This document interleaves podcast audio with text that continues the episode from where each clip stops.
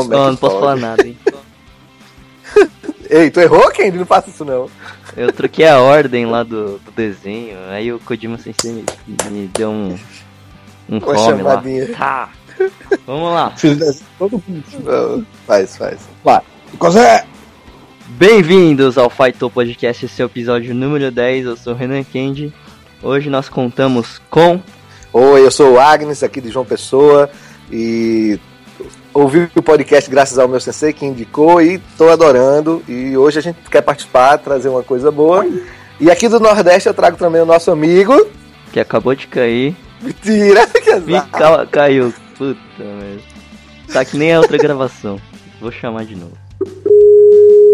Dessa vez eu caí bem rápido. Caiu. Então, eu sou Renato Alcântara, de Salvador, né, também conhecido como Shodanzinho Autodidata Ninja do Acarajé. E estou aqui para participar do Python, que é um negócio que eu estou gostando realmente. Eu já estou acompanhando aí o podcast e eu quero ver se eu posso contribuir com alguma coisa. Então, bora lá. Vamos pros e-mails. Não, brincadeira. Vamos pro programa. Tem e-mail? A gente já tá assim nesse nível que tem e-mail? Não, é que eu, eu- é que eu sempre escuto o Nerdcast eu fico- fiquei com isso na cabeça, né? Ah, sim, tem aquela história assim. Você quer ir pro e-mail, vá. Você quer pular os e-mails, vá para 45 e não sei quanto. 45 Isso. minutos de e-mail? eu, Porra! Tá doido?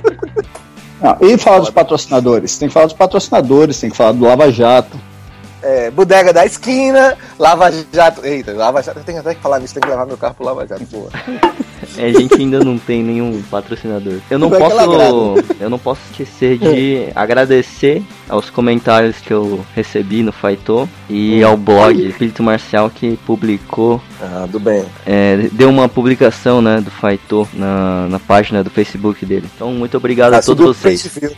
Subiu, subiu. Obrigado aí. O Ben, é, o ben é bem legal, assim. Ele, ele cuida bem da que a gente, como, como arte marcial no geral, a gente cresça bem, sabe? Todas as vezes que eu conversei com ele foi super interessante. E é um. Aconselho a acompanhar o blog, ele tem algumas postagens muito boas mesmo. Muito boas. E o E Renato aí? caiu Renatinho, você não cai mais não, né? Cai- Não, mentira, foi só eu perguntar.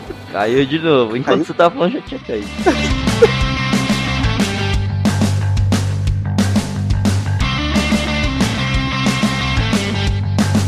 Galera, se vocês estão gostando do podcast, saiba que nós temos o site faitopodcast.blogspot.com.br Críticas e sugestões, faitopodcast.gmail.com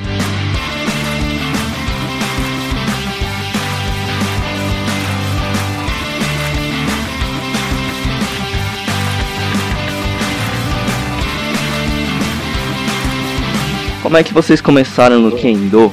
Renato, vai primeiro ou eu? Vai por ordem Vamos, vamos alfabética? por, vamos por ordem alfabética. Alfabética. É, tem, acho que 12, 13 ou 14 anos atrás, a gente estava. Não havia Kendo em João Pessoa, né? Eu sou de João Pessoa, como a gente falou, e não, não havia Kendo em João Pessoa. E a gente, eu vi no car, num cartaz na faculdade um, um, que ia haver uma demonstração para abertura das primeiras aulas. Aí eu fui, fui conhecer. Era no Espaço Cultural, que é um grande centro de cultura e artes aqui da, da cidade. Na escola de dança, que tinha um piso maravilhoso. Era pequeno, mas tinha um piso maravilhoso comparado com o que eu treino hoje. É um treino de madeira, é um piso de madeira. E com as paredes de espelho, assim, você corrigia mais. Aí a gente chegou lá, aí era o Oswaldo Santos, que é do Muguem do Rio, que ele tinha ido morar na Europa e. Oswaldo é um viajante. É um viajante, fantástico. Pessoa fantástica. Músico, cozinheiro, fantástico. E ele chegou e disse: Olha, eu quero dar treino e tal. Bobo. Ele fez uma demonstração, botou um vídeo, botou coisas. Aí, das 50 pessoas que foram pro negócio, acho que ficaram 6 ou 8. Pouca gente. Menos de 10 pessoas ficaram. Entre elas estou eu, tá o Márcio. Na verdade, eu acho que o Márcio chegou depois. Eu sou, na verdade, eu sou um mês mais velho que o Márcio no Kendo. Só que eu parei. E o Márcio continuou. Quando o Oswaldo foi embora, o Márcio já estava bem na frente. E hoje o Márcio é meu sensei.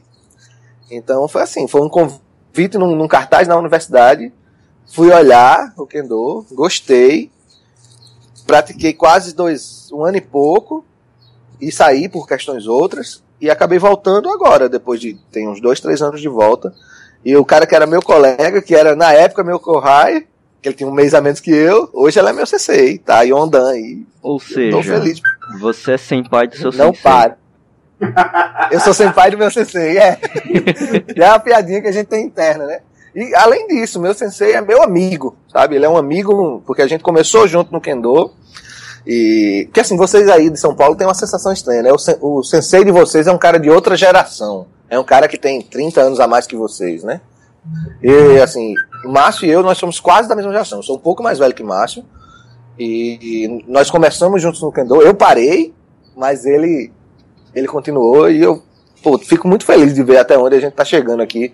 Depois de 10 anos e alguma coisa, o Kendo na Paraíba hoje cresce. A gente conseguiu, graças a um, a, a um contato com as universidades, a gente tem Kendo em João Pessoa hoje. A gente já tem um, um ano e pouco Kendo em Campina Grande, tanto que Encontro Norte-Nordeste do ano passado foi em Campina Grande. Foi a primeira vez que foi numa cidade do interior e não na capital. E a gente já está ajudando um outro dojo que é aqui do Rio Grande do Norte a nascer. Então, não só a gente andou, mas a gente está fazendo força para que o Kendo cresça, certo? E temos uma sorte ter um, um dojo bem estável há muito tempo aqui do lado, que é Recife. Então, assim, eu fico muito esperançoso com o Nordeste, desse- o- com o Kendo no Nordeste para essas coisas. E, e graças a Deus a gente tem um Godan de Iai aqui no Nordeste também, que é o Gustavo Gouveia, fantástico, músico de Jinkiden Shiryu.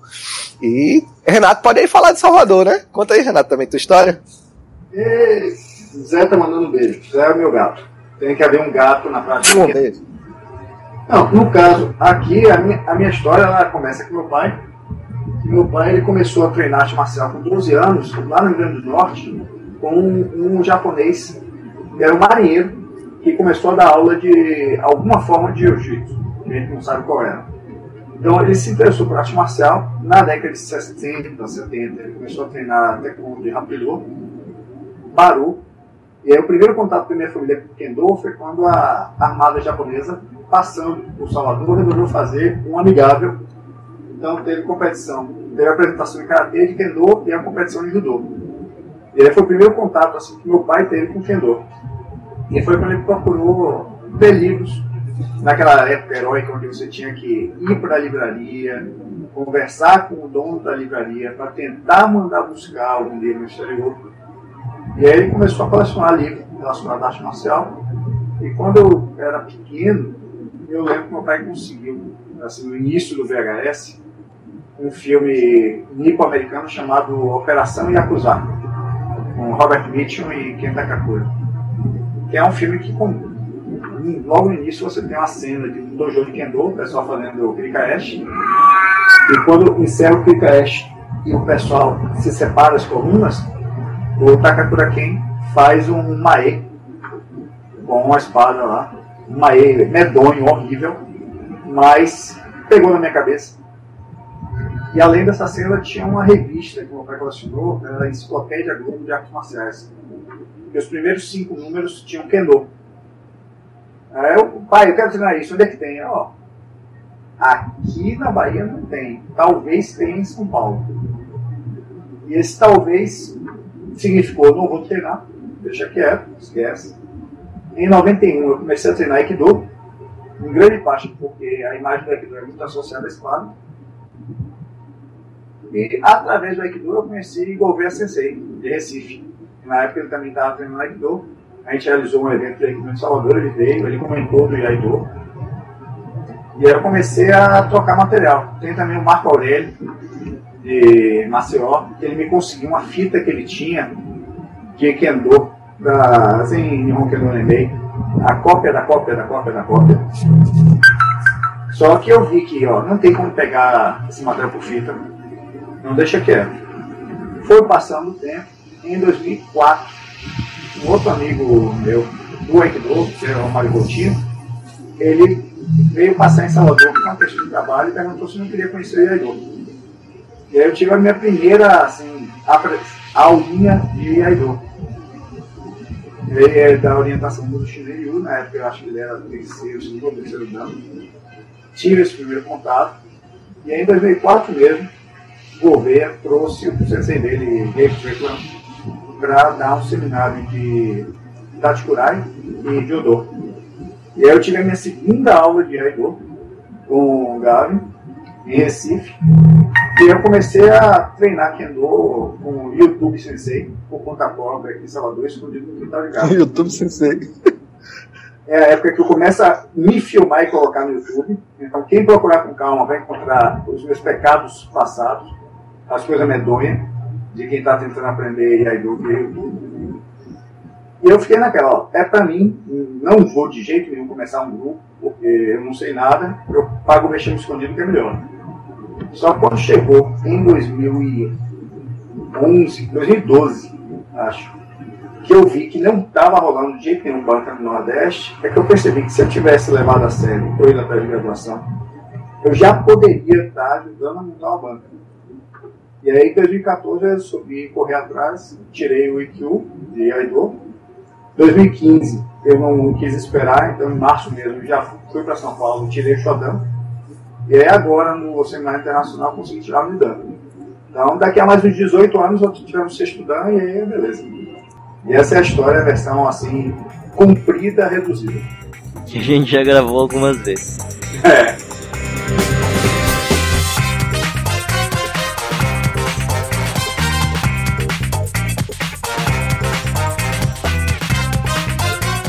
Querem falar alguma coisa? Tem uma- tem comentar coisas- algo? Não, eu queria comentar entre a gente uma história assim. Parece que sempre aqui no Nordeste, pra começar essas artes marciais não comuns, não, tipo, não é um judô, um karatê que você encontra fácil, entendeu? O cara tem que ter um- uma vontade, um sangue nos olhos diferente. Porque a história de Renato é a história que eu ouço dos meninos do Rio Grande do Norte, a história que eu ouço daqui da gente, a história que eu ouço de Recife, a história que eu ouço de, de Campina Grande. Porque assim, a colônia japonesa é mínima. Sensei, você tem que ter a sorte de, de entrar de fora. É como eu tava falando ao Kendi antes de vocês entrarem. Deu a sorte, o Kyudo aqui começou como? A Michael veio aqui pela Jica para dar aula de, de, de Nihongo, entendeu? E a gente implorou a ela para dar aula. É, japonês. Aí ela, a gente implorou a ela para ela dar aula de Kyudo. Mesma coisa foi o Kendo, foi o, o, o Oswaldo que caiu de paraquedas aqui. E a gente começou. Parece que, assim, não é menosprezando, sabe? Mas não é nem a palavra menosprezar, mas o há uma certa devoção da gente à arte para fazer ela acontecer sem ter condições. Porque hoje eu digo, eu tenho um sensei e um dan, eu tenho no meu dojo, eu tenho dois ou três, dois sandans, quatro nidans, eu tô shodan, e eu olho assim, eu, caramba, isso foi tirado do nada. Não é feito, por exemplo, tem dojo em São Paulo que consegue fazer exame até sandan dentro do dojo dentro da academia, sabe? Que eu tenho, tenho o suficiente para de, de senseis para dar, para dar. Tem cinco Rokudan num, num dojo. Meu Deus, que sonho seria isso aqui no Nordeste, né? É, sei lá, eu fico orgulhoso do quanto a gente andou e aspirando por aquilo que a gente ainda pode fazer, sabe? Fazer, quem sabe, ter, por exemplo, como Suzano, que tem, um- tem Kendo dentro de uma escola pública, pô. Quem sabe um dia, né? Vamos lá. Vai, desabafei, Kenny. Tô melhor, tô melhor.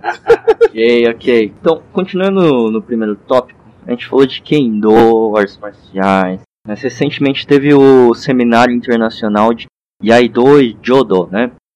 Realizado no dia 18 e 19 de março, que trouxe seis senseis nanadans de Yaido, e entre eles o Shozokato, que também é o oitavo dan de Kendo.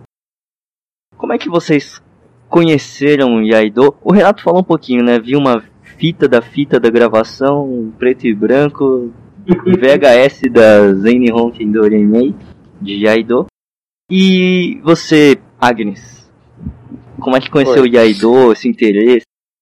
Certo. O, o Iai foi uma coisa curiosa, porque assim, lembra daquela história que eu falei que não sei quantos anos atrás o Oswaldo veio e tal fazer, fazer. Kendo? O grupo era tão pequeno e a- é, Oswaldo tinha alguma noção de Iai. E ele comentou pra gente que existia. Só que quando ele começou a fazer, nem ele tinha Iaito, nem. Eu nunca tinha visto um Iaito. Ah, E foi a época em que eu me afastei, quando ele começou a comentar isso. Aí eu me afastei. Quando eu voltei pro Kendo, dois anos e meio atrás, Márcio já era Shodan. E tem o Anderson Lopes também, que já era Shodan. Que estavam aqui em João Pessoa e tinha o Gustavo. E eu voltei pro Kendo. Só que aí eu. O Anderson disse: Olha, eu não tô conseguindo ir no treino da semana, mas eu gosto de treinar IAI. E eu vou dar treino de IAI na semana. Eu disse: Eu vou, Lopes. Aí eu um bokutô, um saiá de plástico, sabe? Comecei a treinar. Aí um, um conhecido nosso aqui de outra arte marcial tinha um Iaito que ele tinha ido pro Japão, que tava para vender num preço muito bom. Aí eu, ok, aí comprei aí comecei a praticar nessa mesma época em que eu voltei ao Kendo. E e foi mais ou menos assim, tipo, tinha alguém que tava para dar aula e eu entrei. Foi bem mais fácil. O, o IAI foi mais ou menos assim, ouvi falar dele, vê-lo e começar. Foi bem mais fácil do que aconteceu com o Kendo, porque já havia uma certa estruturazinha. E hoje, tanto é que, por exemplo, a coisa tão engraçada é que eu tenho 12 anos de Kendo, se não contar o intervalo, né? Mas se contar o intervalo, eu tenho 5 anos de Kendo. E eu sou Shodan. E eu tenho 2 anos de Iai e eu sou Shodan. Porque as coisas andaram bem mais rápido, sabe? Por causa da, dessa. As coisas conseguiram acontecer. Porque, é, e outra, tem outra, outra diferença, né? Quando eu comecei no Kendo, eu era estudante universitário. Para eu viajar para São Paulo para fazer exame era uma dificuldade, né? E eram. São 12 anos atrás, 15 anos atrás, o Brasil não facilitava você ganhar dinheiro. Não é que hoje facilite, mas era muito mais difícil um estudante universitário conseguir um, uma grana para viajar para São Paulo. Hoje em dia, por mais que seja difícil, eu acho que é mais fácil do que quando, quando eu tinha 20 anos de idade, né? Então, foi mais ou menos assim, eu acho. Correndo o risco de ser chamado de petralha, mas a coisa realmente é. deu essa mudança. Eu lembro, eu comecei no Aikido, eu tinha um IQ de Aikido aqui em Salvador, comecei a treinar com ele, e com seis meses que ele estava aqui, ele disse, ó, oh, estou indo para Portugal, se vocês quiserem manter um grupo de estudo, fiquem à vontade, o telefone do CNC de São Paulo é esse aqui. E eu lembro que nessa época eu só podia viajar porque meu pai era servidor público do Banco Central, ganhava bem, mas mesmo assim era uma vez por ano, no máximo, suave. Hoje em dia, uma pessoa que tem um salário mínimo, se alguém quiser, ela consegue fazer isso, viajar uma vez por ano. Já foi mais difícil. Certo. E tem um adicional. Naquela época. É questão de prioridade, né? Exatamente. E naquela época você tinha que levar em conta um outro detalhe. Não havia internet. Então, se você não tinha alguém indicado para você saber aonde procurar, eu lembro que para todos os fins e efeitos, Kendo era um mistério em São Paulo. Ninguém sabia onde é que tinha. Então, eu lembro que eu vim para São Paulo, rodando a liberdade, eu entrei numa loja que nem sei se existe, a Dois Esportes, que ela vendia bolo. Foi a primeira vez assim que eu vi um bolo ao vivo eu tinha o quê? Acho que uns 16, 17 anos. E eu lembro que assustou o preço do gol, bem mais caro proporcionalmente do que é hoje. E um dos funcionários lá treinava no sábado do jogo. Quando viu o interesse, ele disse: Não, Renato, se você quiser sábado, agora tem treino, você pode passar. Só que como eu tinha ido para o evento de Aikido, eu perdi a minha primeira chance de ver um treino de Kendo ao vivo, né? E a partir daí, quando vem o advento da internet, a coisa muda, porque fica mais fácil localizar pessoas, fica mais fácil fazer o network de quem é que treina, quem é que gosta. A internet ela tem um peso muito grande. Eu vejo o esforço que foi para eu pegar a graduação em Aikido, para o esforço que é pegar a graduação em Kendo e Aikido, não tem nem comparação. É, é muito mais fácil hoje em dia pesquisar ao ponto que às vezes a gente fica, eu fico irritado quando eu vejo uma pessoa com um discurso de ah, mas não tem onde saber, sei, é, ninguém sabe informação, os senseis não querem ensinar ocidental, e todo aquele discurso que dava até para perdoar na década de 80, 90, mas que hoje em dia não dá para. Então, hoje em dia é menos difícil para quem está fora do eixo. Não é que não seja difícil. É uma conversa que eu tive com uma sensei, que um problema que eu tenho, por exemplo, eu treinando né, com fita de vídeo, com seminário uma vez no ano. Cheguei em IQ. Pô, IQ muito bom. Aí eu vou para Shodan. Pô, Shodan legalzinho.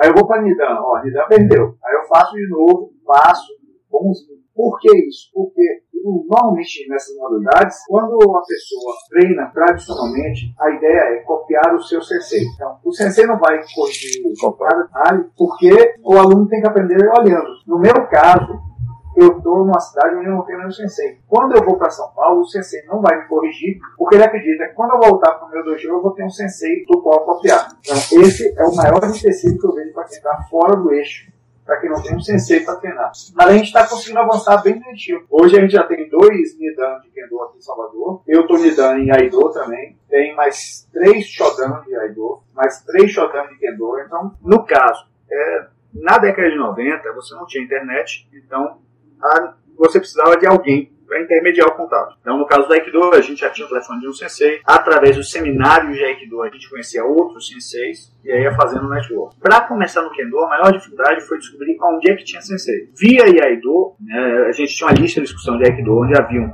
Aikidokas que faziam Iaido. Então foi assim que eu conheci Mário Coutinho. Foi assim que eu conheci, eu estreitei mais o laço com o Gustavo Gouveia. E ele me chamou para ter esse contato com o eu comecei a tentar a bolsa de pesquisa do Ministério da Educação do Japão. E a seleção era em Recife. E foi na época que Recife começou com Kendo. Né? Que Recife originalmente era o Iaido, aí depois esse contato de Gustavo com Oswaldo começou a ter esse intercâmbio, Kendo e Iaido. Quando eu cheguei em Recife em 2005, eu fiz a minha primeira aula de Kendo, onde eu vi que não tinha a menor condição de fazer uma aula por mês e ficar treinando sozinho. Então eu nem sonhei em começar um Kendo em Salvador. Foi em 2006 que um aluno de Gustavo veio fazer um trabalho na Universidade Federal da Bahia e ele disse que ele podia chegar uma semana antes para a gente ficar treinando. E ele trouxe dois bolos e a gente passou duas semanas treinando todo dia. Então a gente treinava duas horas pela manhã, duas horas pela tarde. E depois de 14 dias assim, eu, ó, não, vou tentar ano que vem ir no Norte Nordeste e ver como é que eu me saio. Se eu sentir que eu não estou pagando um mico muito grande, eu levo adiante. E foi aí que eu comecei a treinar o Kendo. Né? Em 2007 mesmo eu tirei Kyu de Kendo. Era para ter exame de Aido, só que não teve banca lá em Recife. E aí eu comecei a correr atrás da graduação de Kendo, porque Kendo não dá para treinar sozinho. Então, se era para eu montar um grupo de estudo, eu achava importante que eu tivesse graduação. Né? Mesmo sabendo que graduação mesmo em Kendo é quinto dan para cima, qualquer graduação, o IQ já servia para não ficar uma coisa solta. E aí eu fiquei com essa mentalidade, não, eu preciso de graduação em Kendo. E aí do é um negócio que eu não vou ensinar para ninguém, porque ninguém precisa saber que eu sou ruim, ainda mais dando aula. Quando chegou 2010, eu fui para o Japão, fiquei treinando no Meguro Dojo, e lá eu me dividi entre Kendo e Aido. E aí foi quando eu tive o maior número de aulas.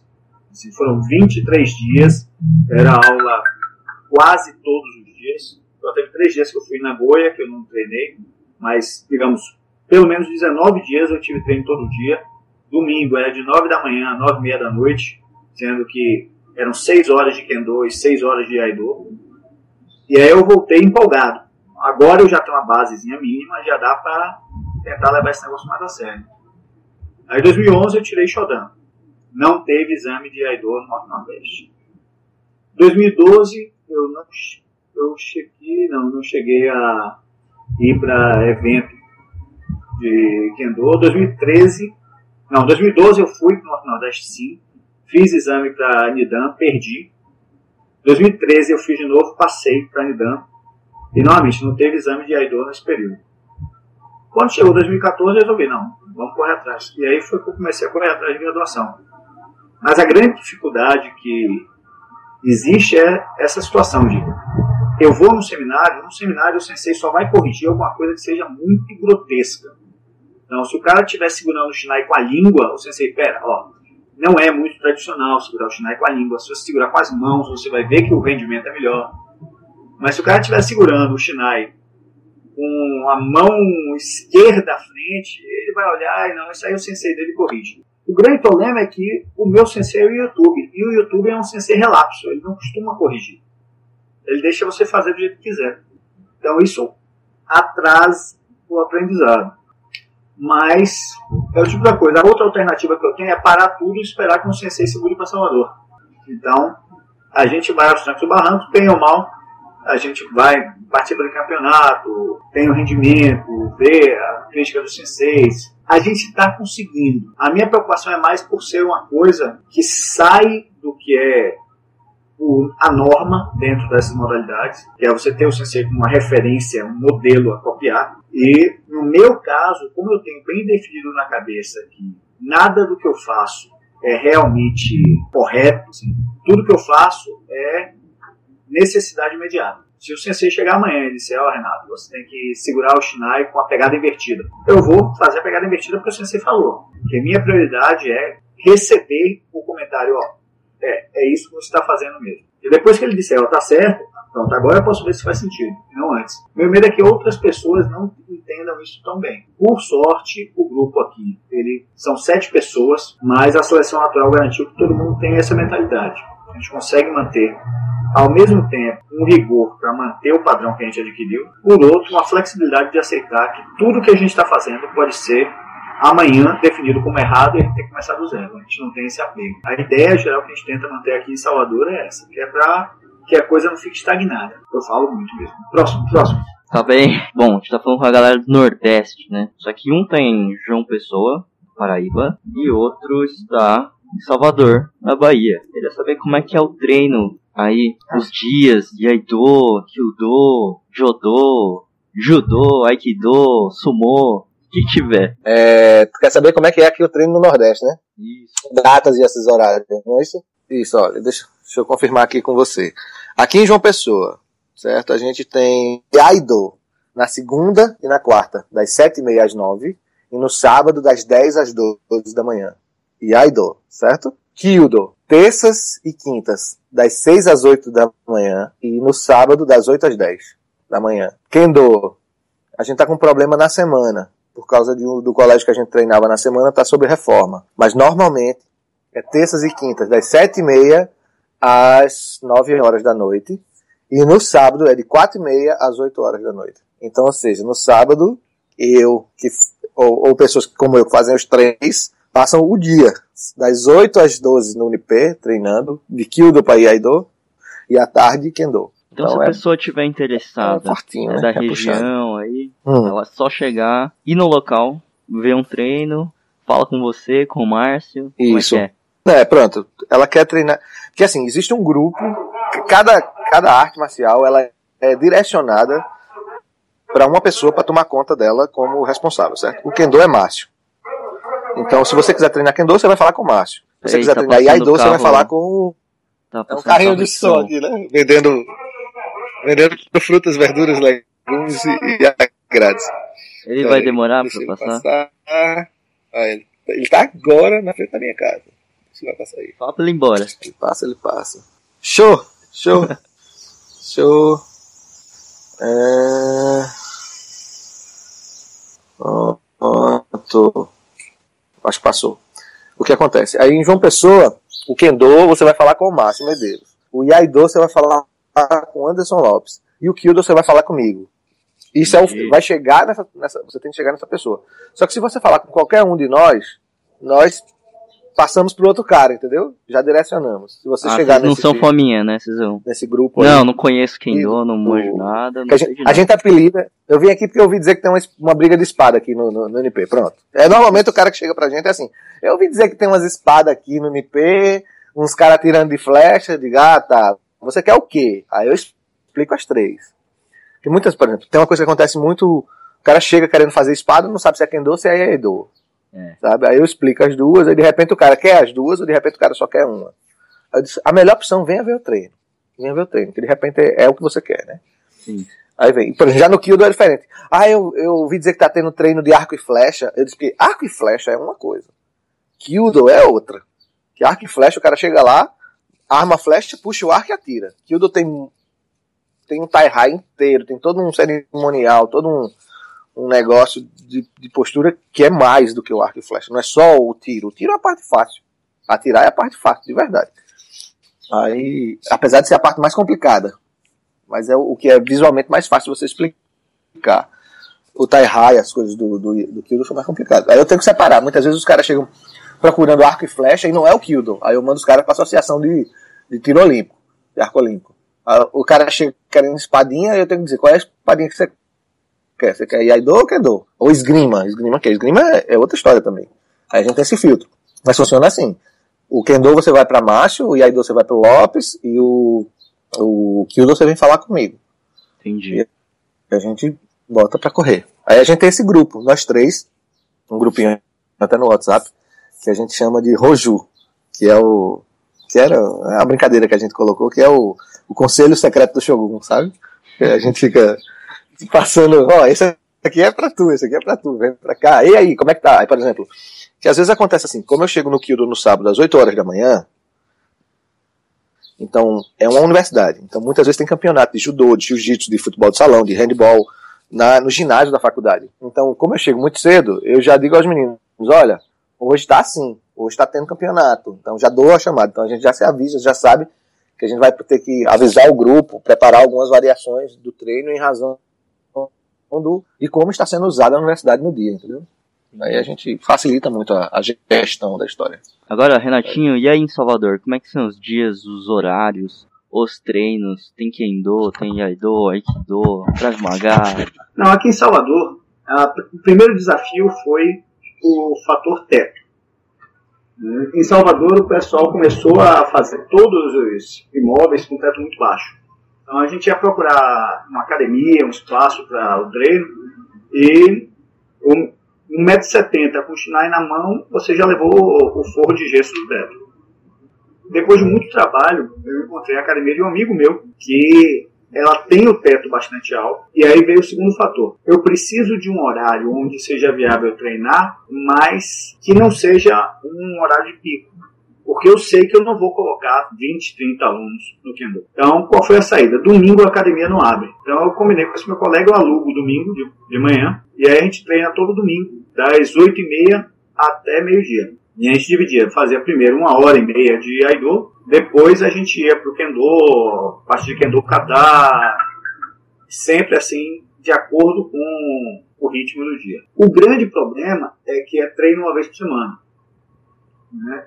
E o problema do treino de uma vez por semana é que se ele for muito suave, ele não tem grande rendimento. Mas se ele for muito intenso, a chance de você se machucar é muito grande. É uma sobrecarga num dia só. É você ter quatro horas de treino num dia e passar seis dias parado. Então, para compensar isso, o meu prédio tem um play, aí eu desço aqui, vou treinar, tem um aluno que mora aqui perto, a gente treina e aí dou aqui na quadra, mas fica escravo do tempo. Choveu, acabou o treino. Então, a partir do ano passado, eu já implementei mais dois novos horários, que é segunda e quarta, pela manhã, tanto que hoje teve treino. Né? Segunda e quarta a gente pega das 6 às 7 Aido, das 7 às 8 Aikido. E eu estou conversando a possibilidade de colocar o Iaido também à noite, segunda e quarta. A maior dificuldade que a gente está tendo agora é que está sendo feita uma reforma no dojo e eu acho que eu vou perder o meu teto. Eu estou num processo aqui de sofrimento, eu estou ouvindo muito Pablo, que é para superar a dor da perda, porque com o teto baixando, a gente já vai ter que ver um outro espaço onde tenha a condição de manter o treino do Kendo. Porque no Iaido você ainda tem como tentar administrar, você dobra mais a base, você faz mais devagar. Mas não tem como na dinâmica de um Keiko de Kendo você realmente se preocupar em não arrancar o pessoal do teto. Então a gente já está trabalhando a possibilidade de alugar uma quadra da faculdade aqui, que fica em frente ao meu apartamento. Estou querendo ver se converso lá. Que vai ser o motivo principal pelo qual eu vou estar fundando a associação. Não negar, eu, por causa do trauma de infância de Aikido, e quem treina Aikido e está ouvindo sabe exatamente do que eu estou falando, eu fiquei muito receoso de qualquer forma de associação, de federação, reunião de federação, aquela sensação, ó, não quero me meter nisso não, vocês que se resolvam, eu só quero ir para São Paulo treinar, voltar para Salvador e manter o treino. Só que para eu poder alugar uma quadra, essas faculdades elas querem uma pessoa jurídica para ficar responsável. Então a gente vai estar fundando a Associação Metropolitana aqui, que é para, através da associação, alugar uma quadra, e aí o plano também é botar segunda e quarta noite para ter Kendo.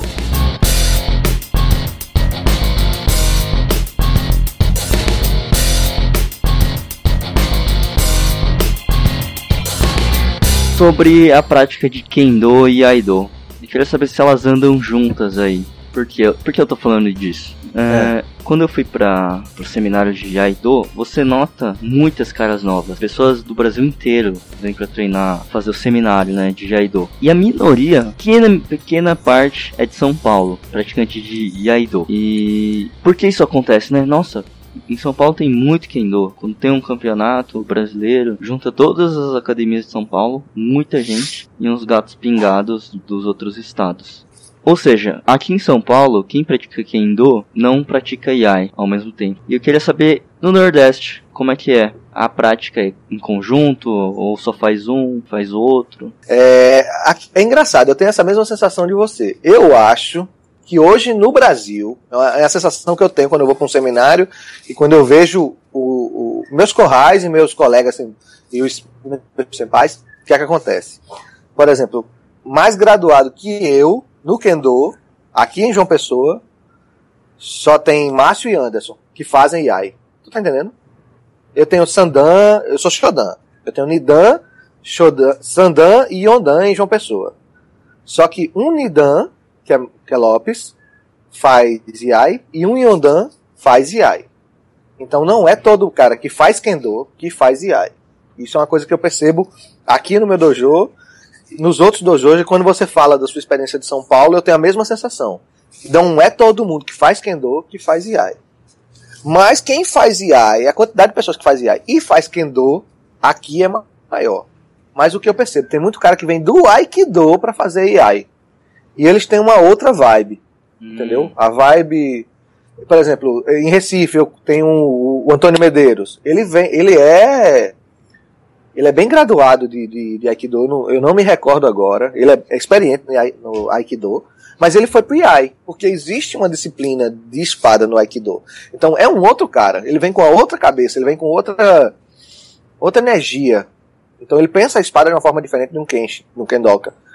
Então rola mesmo essa sensação. Inclusive porque se você olhou a média de idade do pessoal que faz IAI, eles são mais velhos do que o pessoal que faz Kendo. Que é que é, isso tem a ver com o fato, por exemplo, como o Renato falou, que a gente treina às vezes uma ou duas vezes por semana. Fisicamente, o Iaido machuca menos que o Kendo. E normalmente os caras que vão treinar, os ocidentais que vão treinar Kendo, começam mais velhos. Tipo, um cara com 30 anos é Aikyo, entendeu? Porque ele começou tem seis meses. Ou 35, o cara já tá, já tá formado, já tem o seu trabalho, ele começa a fazer Kendo porque era o sonho dele de criança tal. Agora ele já é velho, ele já é coroa, então já é lesionado, já não pode já tem dificuldades com, com, com, certas posições, com certas. E o Kendo ele é fisicamente envolve mais um aspecto cardio, cardiorrespiratório mais forte. O IAI, ele por ser mais concentrado, ele tende a lesionar menos. Se você consegue fazer um 6A decente, você consegue treinar IAI com alguma progressão. Então, a impressão que eu tenho é que o Iaidoka costuma ser mais velho, ou é um Kenshi, um cara do Kendo, que depois que fez seu segundo Dan, terceiro Dan, é que ele pensa no Iai, que é uma coisa que eu tenho aqui, uma experiência agora de um colega que ele é, ele acabou, passou para Nidan ano passado e ele começou o Iai agora, porque tem a carência de dois anos. Tá entendendo? Aí na carência de dois anos para ele fazer Sandan, ele fez, eu vou fazer um ano de Iai. Se eu, se eu gostar, eu, eu continuo.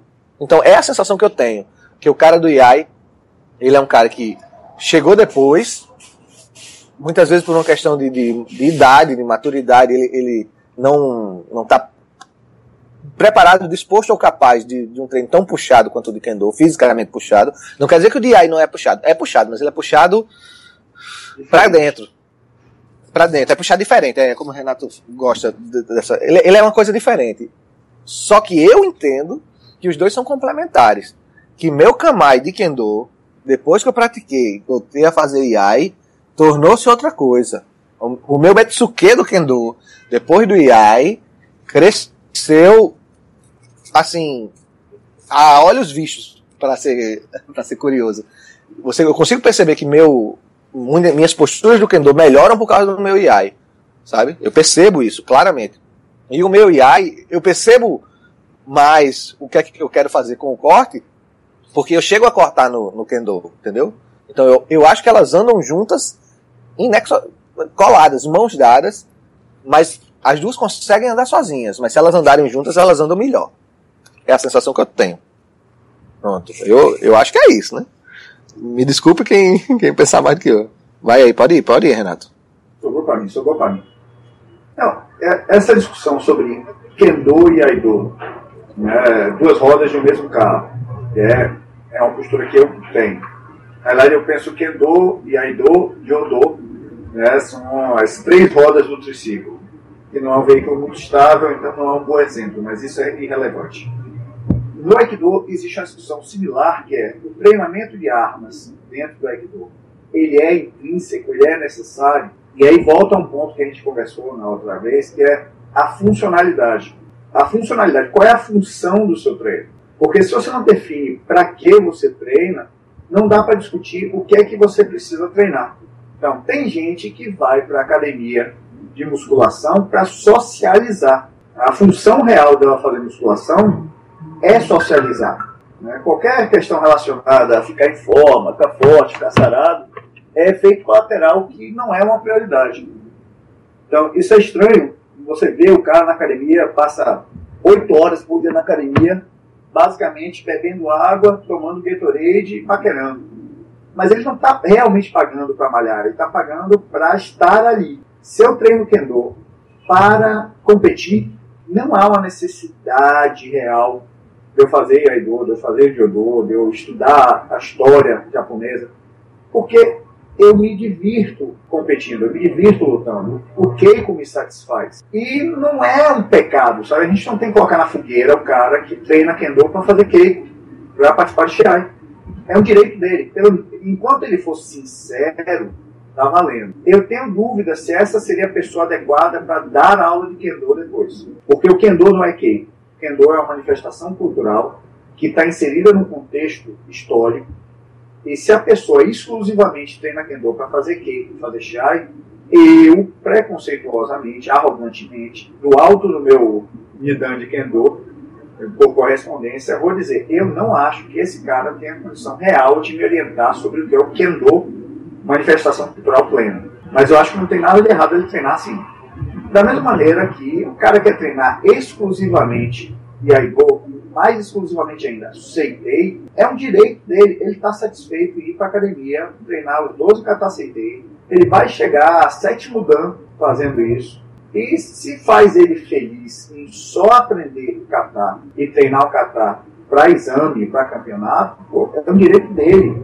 Sabe? Não sou eu que boto comida na mesa dele, nem ele bota comida na minha mesa. Assim, desde que ele respeite o treinamento, respeite a arte, não machuque ninguém, não se machuque, é direito dele. Eu acho que é uma pessoa que chega a ser sétimo dan, assim, realmente é, capacitada a ensinar Aido, eu, do alto da minha arrogância de Dan, digo que não. Eu não me sentiria à vontade de treinar com alguém que direcionou todo o seu Aido para passar em exame e ganhar campeonato de Aido. Eu acho que essa pessoa ela não tem uma vivência plena, ela não tem uma profundidade na arte. Para mim, o aspecto Endo, principalmente o aspecto Keiko, Shinai, Chiai, permite você trabalhar a dinâmica da interação e combate.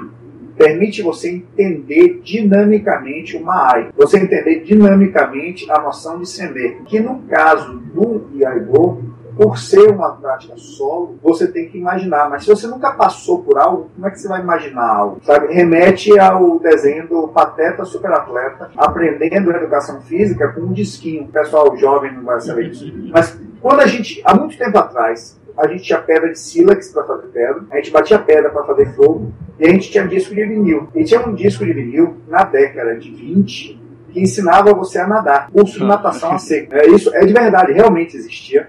Era uma revista com um desenho mostrando como é que se fazia os nados e um disco que descrevia. Você pegava um tamborete, deitava com a barriga no tamborete e aprendia a nadar sem ter uma piscina ou sem ter um rio. E isso valeu durante muito tempo. Até a década de 40, 50 ainda tinha esses métodos. Né? Quando eu fiz educação física na faculdade, a gente estudou eles.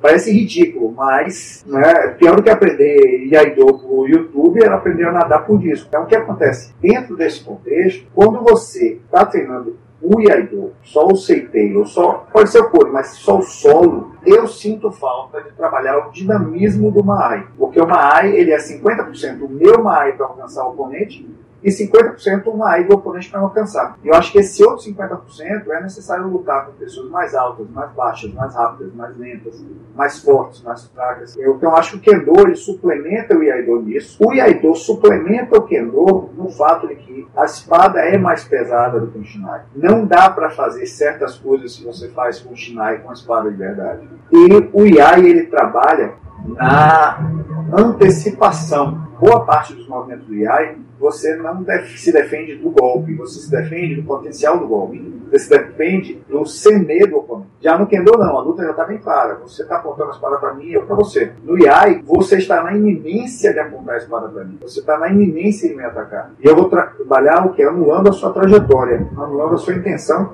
ou antecipando o seu movimento. Então, sob esse ponto de vista, existe uma perspectiva no IAI que eu acho que complementa o Kendo.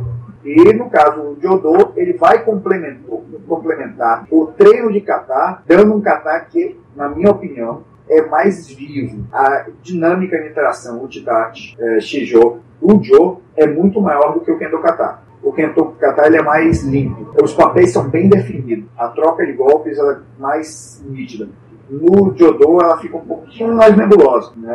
Ela é um pouco mais agressiva. Então eu sinto como se os três realmente foram feitos para você para um complementar o outro, e os três juntos lhe darem uma visão mais arredondada do que seja a luta de espadas. Mas, novamente, eu não estou treinando para oferecer meu serviço a algum daimyo no Japão feudal. Eu estou treinando para satisfazer o meu interesse pessoal de como é que se maneja uma espada. Então, para essa função, saber como se maneja uma espada em combate, eu preciso de mais informação. E aí, Kendo, Jodo e Aido são necessários, eles se complementam. Mas se a função da pessoa é treinar o, manejo de espada porque acha bonito, treinar o Iaido mecanicamente satisfaz. Se o desejo é se sentir lutando, treinar o Kendo, só a parte de Keiko e Shai, satisfaz. Se a pessoa quer treinar katais em dupla, sem um combate regrado, Jodo satisfaz. E ninguém vai pro inferno por não concordar comigo, acho. é interessante você falar que cada pessoa tem um objetivo, né? Isso tem que ser levado em conta quando você vai treinar alguma arte marcial. E se tratando de espada, qual que é a utilidade da espada hoje em dia, né? Não tem nenhuma utilidade. Certo, vamos na ordem alfabética. Ninguém vai se, se defender, andar com uma espada por aí, um Joe tal. Mas a arte marcial, hoje em dia, né, ela ensina muito sobre evitar o conflito, né? A violência. Você treina, tem treinos pesados de Kendo é, pra, tem... pra ser uma pessoa melhor ali. Hum, certo. É, tem uma curiosidade que eu, que eu acho fantástica nessa história de, de os caras quando comparam artes marciais com utilidade para a vida prática. Aí eu digo mesmo assim, a gente aprende a escrever com caneta e hoje todo mundo trabalha com, com, com computador. Quase ninguém mais escreve à mão. A gente, por que a gente aprende música? Por que a gente aprende a dançar? Por que a gente aprende linguagem? Por que a linguagem é tão complicada? Porque é arte. A arte, o objetivo da arte nem sempre é ser prática. O objetivo da arte é fazer o crescimento da pessoa.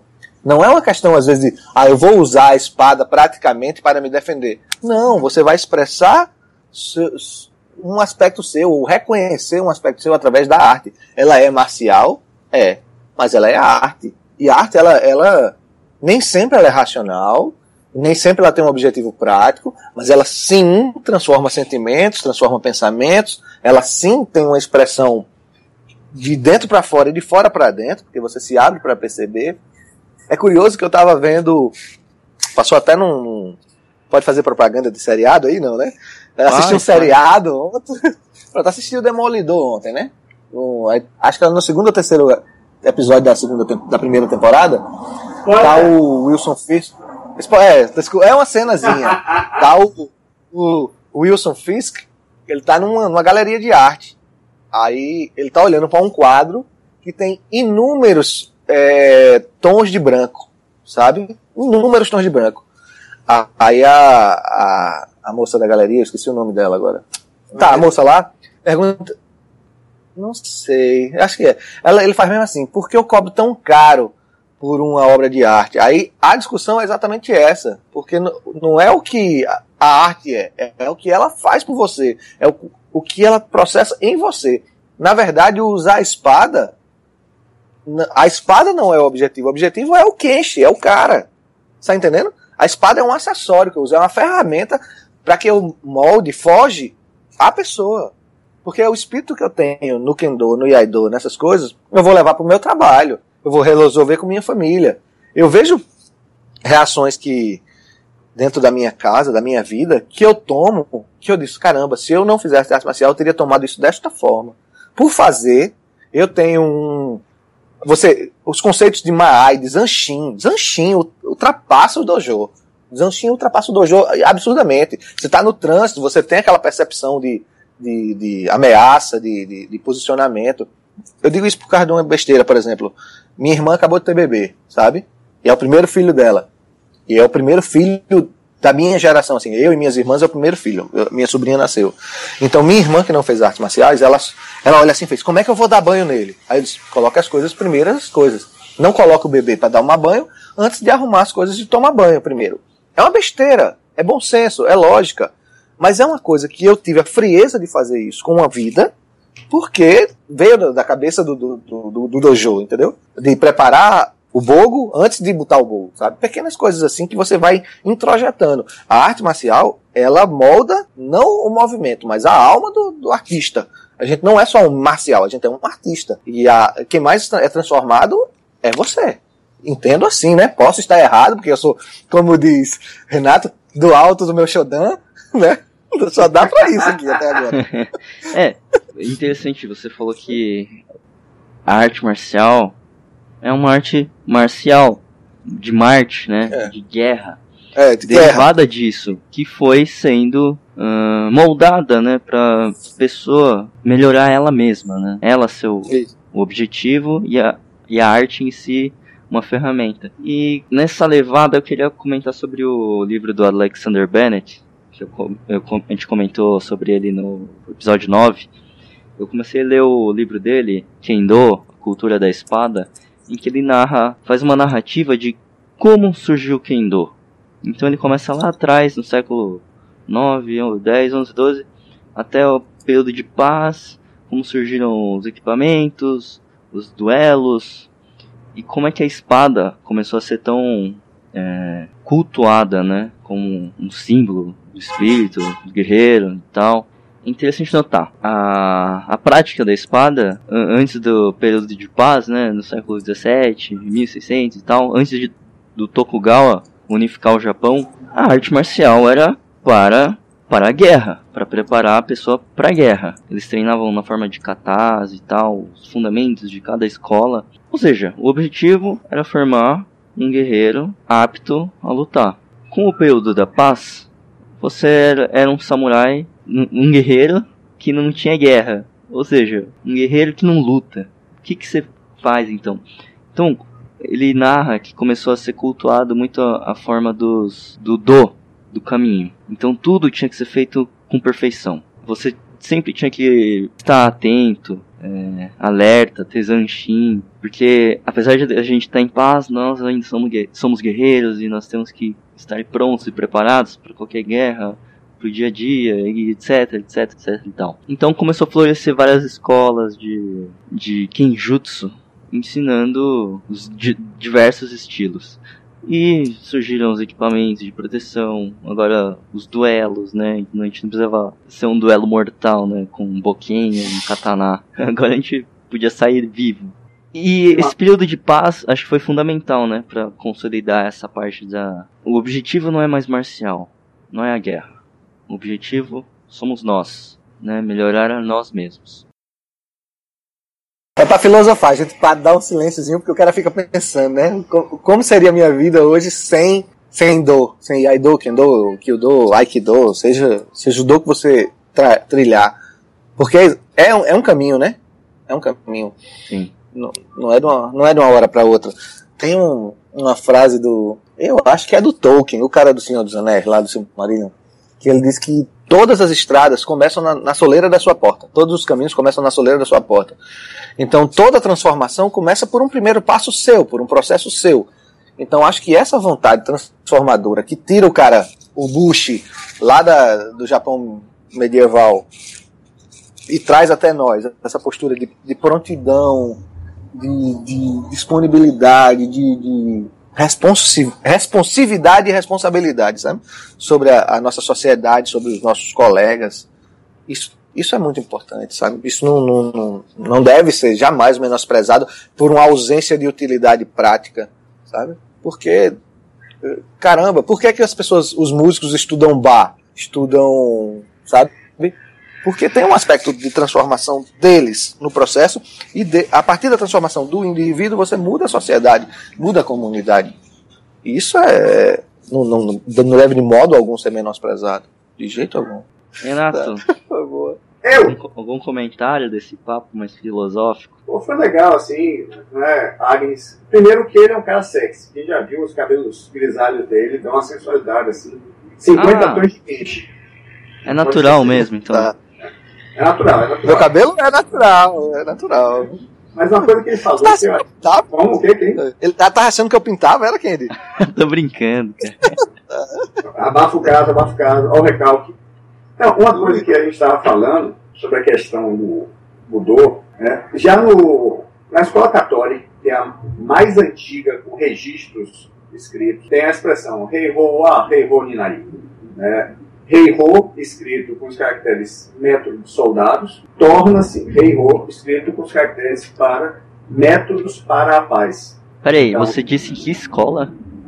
Escola católica Shintoryu. Ah, 14. Ou seja, Tem Shinshoden, Katori, Shintoryu. Que tem aqueles katas bem dinâmicos, né? Isso, bem dinâmicos, longos, que tem toda uma razão de ser para serem longos. Eles não são longos para serem longos. Eles são longos para dar uma intensidade ao treino, que é para que o kata não fique um kata meramente mecânico. Como ele é muito intenso, ele fica perigoso. A chance de você se machucar num kata daquele é grande. Então mantém assim a pessoa num nível de estresse que é, que é legal. Mas que o fundador chama a atenção, que você está treinando métodos militar desse, ou você está treinando soldados para preservar a ordem. Né? Rei Roá, Rei Roninari. É, a gente traduz rei como paz, mas é aquela noção de ordem, de uma vida harmônica, ordeira. E uma coisa que muita gente não entende é que, na realidade, as lutas, os métodos de combate, eu gosto de traduzir mudou como mais para métodos de combate do que arte marcial. Né? Isso é uma questão pessoal minha. né? Os métodos de combate, eles começam antes do emprego da força e das armas e eles terminam bem depois com o resultado da luta. Então eles começam na sua motivação para lutar e eles terminam na sua responsabilidade pelo resultado da luta. E nisso você acaba percebendo que as técnicas em si, elas são as coisas que você menos vai usar. E aí eu estava lembrando daquela velha, aquela frase que ninguém nunca ouviu na vida. Eu criei uma arte marcial usando apenas as técnicas mais eficientes de outras artes. E que normalmente todo mundo que cria uma nova arte marcial se preocupa muito com o aspecto lutar e esquece completamente os aspectos sociais de controle de espaço social, os aspectos jurídicos, os aspectos sociais culturais. Então você vê muita gente criando método de combate tático policial. E eu digo isso porque eu trabalho em segurança pública. É não, porque você enfia o dedo no olho, você dá um soco na garganta. Eu, pera, pera, pera, pera. Você já leu alguma coisa sobre o uso diferenciado da força e a legislação brasileira, né? os princípios básicos do uso da força e de armas de fogo? Que é isso? Tá? Isso é o que vai garantir que depois de usar a sua técnica, o aluno não vá preso. Porque não é simplesmente, não, dedo no olho é eficaz. Dedo no olho é eficaz. Existe um cenário onde a ameaça justifica você gerar uma lesão gravíssima por perda de função. E as pessoas não entendem isso. Uma arte marcial, ela não é um conjunto de golpes. Ela é uma manifestação cultural que tem uma função. Ponto. Né? O pessoal está preocupado em preservar né? a faixa preta, que é a faixa branca que escureceu, quando na realidade a faixa preta foi escolhida por Jigoro Kano, sensei, fundador do judô, porque ela criava um contraste visual com o kimono branco. Quando tivesse aula de grandes números, era mais fácil identificar o sensei. E o kimono era branco porque os alunos de Jigoro Kano tinham mania de ir com o kimono sujo. Kimono cru e kimono preto, você consegue não lavar e não dar tanto na pinta. Então ele agora disse, não, para treinar comigo tem que ser kimono branco, eu quero ver que tá ali. Só que é uma tradição, ou se você considerar uma coisa de centro, a tradição é, mas é uma coisa funcional em um contexto específico. Né? O estilo que o Kano queria preservar era o Kitoryu, só que se perdeu. E hoje em dia o judô é um estilo independente, ele tem a sua própria história, a sua própria bagagem, mas assim, a tradição e a cultura que se está preservando no judô é uma coisa extremamente recente. Mas graças a ela é que surgiu o interesse em muitos ocidentais de estudar o Kitoryu, Shishinryu, Daitoryu. E aí, graças à versão simplificada moderna, as versões clássicas, que são a janela do passado, tiveram a sobrevida, tiveram a chance de ser trazidas de volta. Como a arquitetura tradicional japonesa, como a cerimônia do chá, como arranjo floral. São coisas que não têm uma funcionalidade imediata, mas são janelas do passado. Então, esse aspecto eu estou mantendo aberto uma janela do passado. É que se você se torna um professor, eu acho que é essencial você compreender. E é mais fácil você enxergar o passado se você tiver mais de uma janela. Senão você vai achar que o passado é aquele rio. Você vê que tem outra janela que aponta para um vale, que aponta para uma cidade. Então, quando você tem na Kendo, Yaido, Jodo, você tem três janelas na sua casa. Se você acrescentar Kyudo, você tem quatro janelas. Se você acrescentar mais coisa, você é muito rico e não tem que trabalhar e tem um tempo, sabe? Você se chama Ari. Ó, oh, eu não sou rico, tá? Sou apenas dedicado. Muito pelo contrário de eu estar rico. É, Lava foda. É, tá certo. Eu tô lavando nem bicicleta quanto mais jato. A gente tem o problema dos vários discípulos de Kenshin Himura que aparecem o tempo todo. Né? Tá, Em parte- direto. Em parte, um dos motivos que em Salvador, normalmente eles acionam a pessoa para começar pelo Kendo. Por quê? Porque eu tenho um problema, eu tenho a síndrome de Tony Stark. Eu fiz a armadura numa caverna, no deserto, sucata. Eu não consigo entender por que é que o vilão não consegue miniaturizar o criador Ark. Eu estou aprendendo Iaido e Kendo por fita de vídeo. Eu passei para Nidan agora, em Iaido, com fita de vídeo e aulas esporádicas. Para mim é difícil entender por que é que o, cara, o aluno não está conseguindo segurar o Tsuka do jeito correto, do jeito menos errado. Então, Eu tenho que processar o fato de que eu desenvolvi uma consciência corporal depois de penar 20 e tantos anos, que me dá uma vantagem no aprendizado de certas coisas e que vai me levar a problema mais para frente, porque vão acabando os detalhes grosseiros e aí eu vou ter dificuldade de pegar os detalhes eh, finos pela falta de um sensei. Isso aí é inexorável. Da agora em diante, meu desenvolvimento vai ser prejudicado pela falta de um sensei. Certo. Mas muita gente chega, por exemplo, para treinar e, pô, esse cara vai ter que ficar parado treinando meio-útil com um boquém, pelo menos um mês, antes de eu sonhar em botar uma bainha nesse boquém para ele treinar no esquerdo. Uhum. Não adianta, é, ah, eu quero treinar só Iaido. Ah, tá, então tá aqui o Bokuto, você vai ficar andando em Suriacha. E o que mais? Por enquanto, só fique em pé corretamente andando em Suriacha. Tá? Nesse ponto, eu prefiro não incorporar com o pessoal de Kendo iniciante, que também vai estar basicamente andando em Suriacha. Depois que você estiver batendo um meio, não muito medonho, a gente começa a treinar no quê? Eu trago a bainha, você começa. Porque senão o que acontece? A pessoa fica com aquela mentalidade que você vê muito em Aikido e Karatê, que é, se eu passei da branca para amarela, é porque eu já sei o kata de amarela. Se eu passei de amarela para roxa, é porque eu sei o kata de roxa. Não, você passou porque você está acumulando katais feitos errados, de maneira medonha, e que eu não posso evitar. A única maneira de você parar de fazer a técnica de amarela de forma medonha é você completar seis anos de prática obstinada. A gente bota essas faixas coloridas para você ver os momentos de Alegria. de alegria.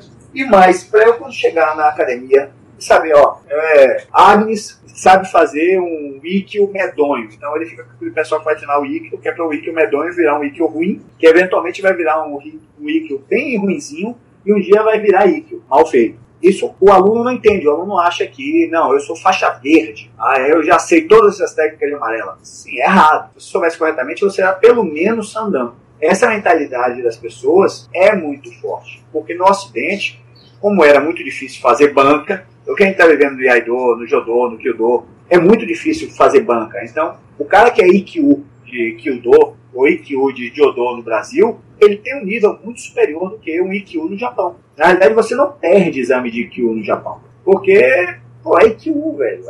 Você necessariamente tem a obrigação de ser uma porcaria. Mas você veio fazer o exame, você venceu o medo, você volta pro seu dojo, o seu sensei lá, sétimo dan, serve de referência, daqui a um mês você entra no Shodan. No Ocidente não tem essa disponibilidade de banca, então foi o que o Homem Sensei falou pro pessoal de Nidan.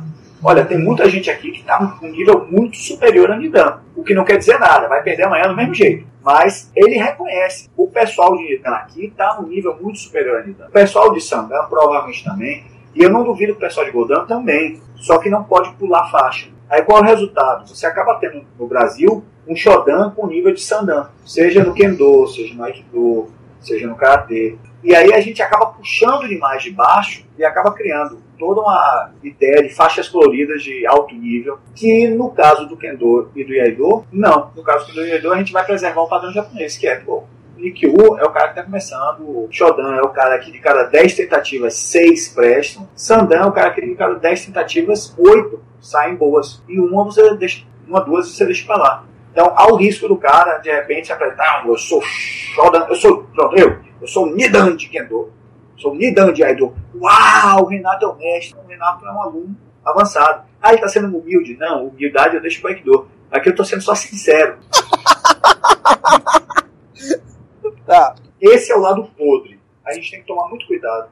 principalmente a gente que está fora do circuito de São Paulo, para gente que não tem um sétimo dan à frente do treino, tem que tomar cuidado. João Pessoa tem um lucro, já tem um quarto dan. Quarto dan está na iminência de ser o que o japonês chama de sensei. E não é qualquer quarto dan, é um quarto dan da região norte-nordeste que está se matando para treinar. Então, na minha opinião, é um quarto dan com áreas de quinto dan. Mas não falem para Márcio que eu falei isso. Então, a gente tem esse diferencial. Ele vai ouvir, ele vai ouvir. Não, eu vou proibir ele de ouvir, acabou, quem manda sou eu. Eu e Nilda. Então, a ideia fundamental é a gente tem que lembrar disso e frear. Então, tem que tomar muito cuidado para de repente, eu estou aqui em Salvador, a gente tem um núcleo só, é só a gente. Ah, tem outra academia. Não, a gente vai ficar só nessa aqui mesmo. Estou é, eu e Marcos, os dois estão lidando. Ah, cada um vai dar um treino em local diferente? Não, a gente tem que garantir que nós dois estejamos no mesmo dojo, porque a gente pode pegar Henrique, que é xodão. Pô, Henrique, hoje você puxou treino para eu e Marcos treinarmos entre nós, para puxar para cima. A gente tem um acordo aqui que cada dia da, cada dia do mês, quem puxa a aula é uma pessoa diferente. Porque quem está puxando o treino não está treinando como poderia. Então, se esse domingo agora eu puxo o treino, no próximo, sobrou para Marcos, vou eu e Henrique. No seguinte, sobrou para Henrique, vou eu e Marcos. Porque senão você não puxa para cima o nível, e aí há o perigo de você perceber que ficou ruim e aí não querer se expor, que é o que acontece também. Aí daqui a pouco eu estou muito ruim, e quando eu vou para o nor Nordeste, não, eu não vou lutar não, porque com o machucado. Aí eu vou para São Paulo, não, eu não vou fazer Goroguei hoje não, porque não estou legal. E eu começo a esconder a minha incompetência, vou ficando cada vez pior. Vai surgir conflito de ego, porque os alunos que estão treinando comigo, que estão correndo atrás, daqui a pouco vão me superar. E aquele papo de que não há nada que o sensei mais queira do que ser superado pelos seus alunos. Velho, se o sensei pensa isso, ele não é mais um praticante. Sabe? Se eu comecei primeiro, eu quero ser o melhor de todos. Sabe? Eu quero ter todas as insígnias Pokémon. Eu não posso ser derrotado por ninguém. Se um aluno está me superando, eu vou treinar feito um maluco, porque eu tenho que ficar melhor do que ele. O cara que é medíocre, não. Eu vou começar a atrasar esse aluno para garantir que o nível dele baixe, para que ele fique sob controle. A gente vê isso em muita modalidade. Nunca vi no Kendo. Não sei se tem. Então, deixa essa podreira para fora do Kendo. Então, a minha preocupação é essa. A gente que está fora do eixo, a gente tem que investir muito mais, gastar muito mais, treinar muito mais, e ter esse cuidado que com certeza um dojo que tem um sétimo dano não precisa se preocupar. E que talvez o medo disso tenha sido um dos fatores a atrasar tanto a expansão do Kendo e do Iaido no Brasil. É uma opinião que eu tenho. Mas aí vocês acrescentam aí que eu sou prolixo. é, muitos, muitos pontos aí. Fazer... Renato fala muito. Nossa, como é. fala. Renato Cast agora. Renato Cast.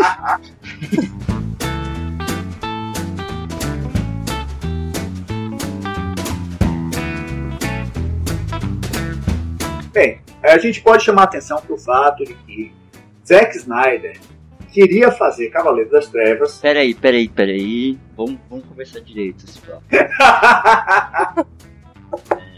Zack Snyder. Então, então, vocês já assistiram Superman vs Batman? Só uma vez. Tô devendo. Só uma vez? Quer dizer, eu zero, né? Eu só li o gibi. Eu, tô devendo. A gente conversou da última vez, falou que gostou e que recomendou que a gente lesse o quadrinho Cavaleiro das Trevas, certo? Isso. E eu tô. Eu não assisti, mas tô lendo aí nas internets, nos vídeos.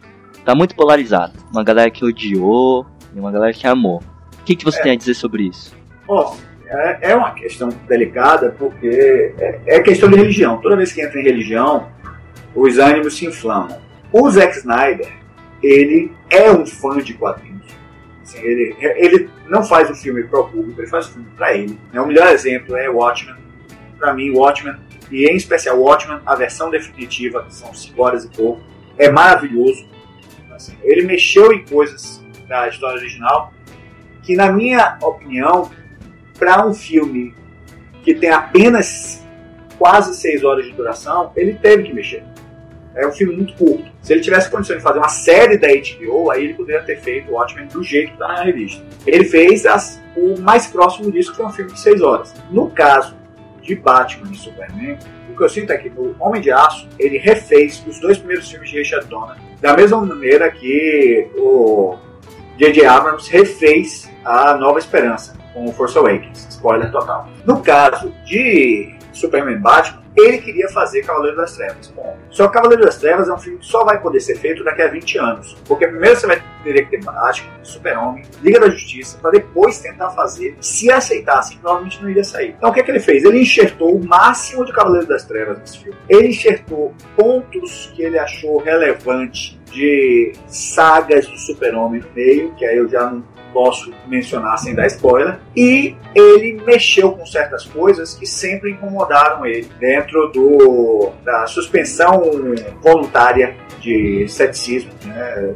Vamos aceitar que. Então, ele pegou, ó, se você tá. De, eu vou dar um exemplo de uma coisa que não tem no filme, mas que tenho na minha cabeça. O Super-Homem tem visão de calor, beleza. Cíclope tem uma visão destrutiva, beleza. Ela sai dos olhos. Beleza. Todas as duas saem como manifestação luminosa. Todos os dois personagens têm olhos. Então eu suponho que eles enxergam com luz entrando pelo olho. Quando eles disparam a rajada, eles ficam cegos. Não permanentemente, mas enquanto estivesse saindo luz dos olhos deles, não tem luz entrando. Então, uma coisa do tipo, eu segui uma nave com minha visão de calor, ou com a rajada ótica do Cíclope, não seria possível porque você não está mais. A primeira raio vai onde você olhou. O restante você está atirando a êxito. Entende o que eu quero dizer? Eu estou tentando sim, sim. pegar a lógica que foi apresentada. Ele tem olhos, ele enxerga pelos olhos, porém ele dispara a luz pelos olhos. Fisicamente falando, disparar luz pelos olhos e perceber luz pelos olhos ao mesmo tempo não é viável. Ou é. sai. Normalmente, eu estou jogando uma coisa é, porque é verdade. Não, eu não vou dizer que é verdade.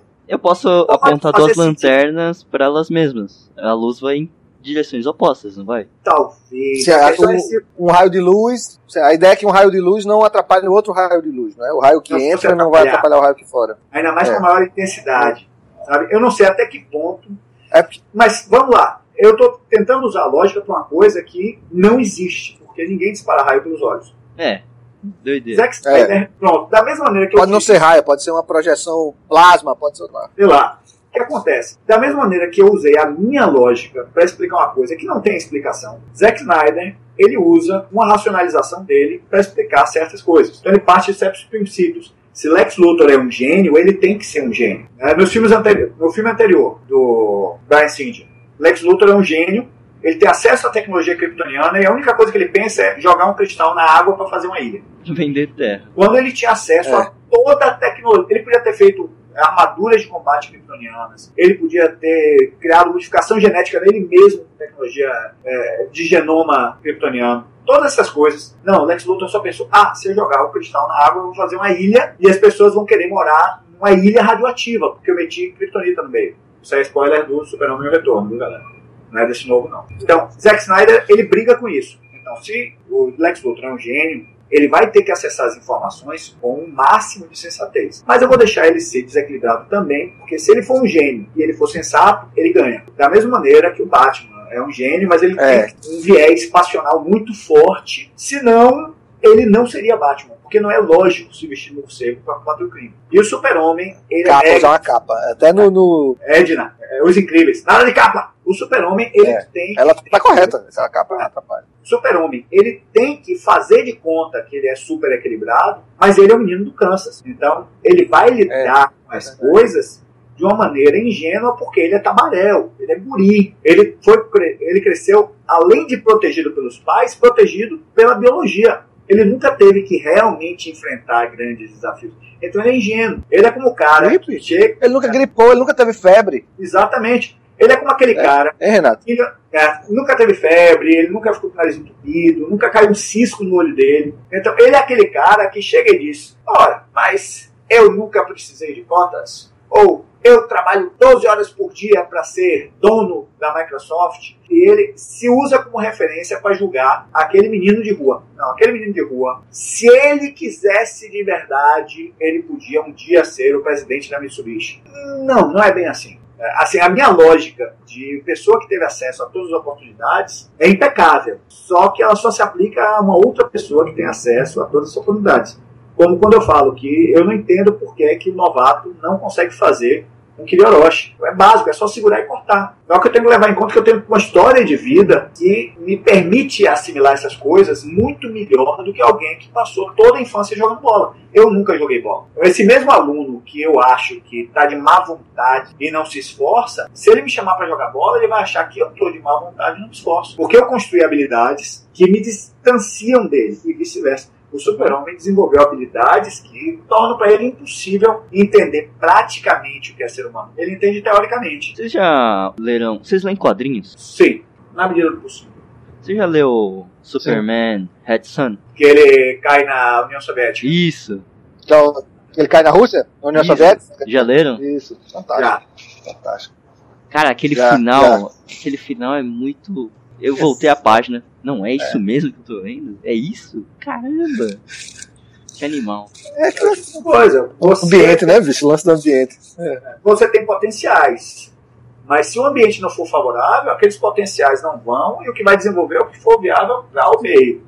Não é a folha em branco dos behavioristas, de que o ser humano nasce uma folha em branco. Não, ele nasce com potencial. E tem muito potencial perdido aí. Tem muito médico que nunca conseguiu terminar o primeiro grau. Tem muito campeão brasileiro de Kendo que nunca conseguiu fazer uma aula de Kendo. Paciência. É, é um ponto. O Taylor Sensei, na aula de Judô, ele falou que originalmente, em todo Kóryu, você treina para o pior aluno, para a pessoa fisicamente mais inepta, porque são métodos para capacitar soldados. E você não pode abdicar de um soldado só porque ele tem uma perna mais curta do que a outra, ou só porque ele é lerdinho. sabe? Um soldado lerdo ainda é um alvo, é uma flecha desperdiçada do outro lado. Então, na realidade, você nivela por baixo, mas se você tiver uns caras que tem potencial, esse cara você ensina tudo porque ele vai ser o próximo professor. Daí que nem todo mundo que aprende o estilo vira professor, mas é Batman, né? É verdade. É Batman e Super-Homem. Vai ter essa polêmica. Tem gente que odiou o fato de Batman não respeitar tanto. Assim, o Batman pode espancar todo mundo e torturar para obter informação, mas, vixe Maria, matar nem a pau, não, tá errado. Super-Homem não pode matar, não, não, de jeito nenhum. Ele pode ameaçar todo mundo com a visão de calor, com um murro, com um tapa, mas matar não, vixe Maria, pode não. Porque perverte o ideal do herói. Alguém mais assistiu o filme? Só você, gatinho. Só. É, Ele tá, eu tava viajando. Spoiler, não tem cena pós-crédito. Não, acabou. É, Parei. disso. Ah, tá.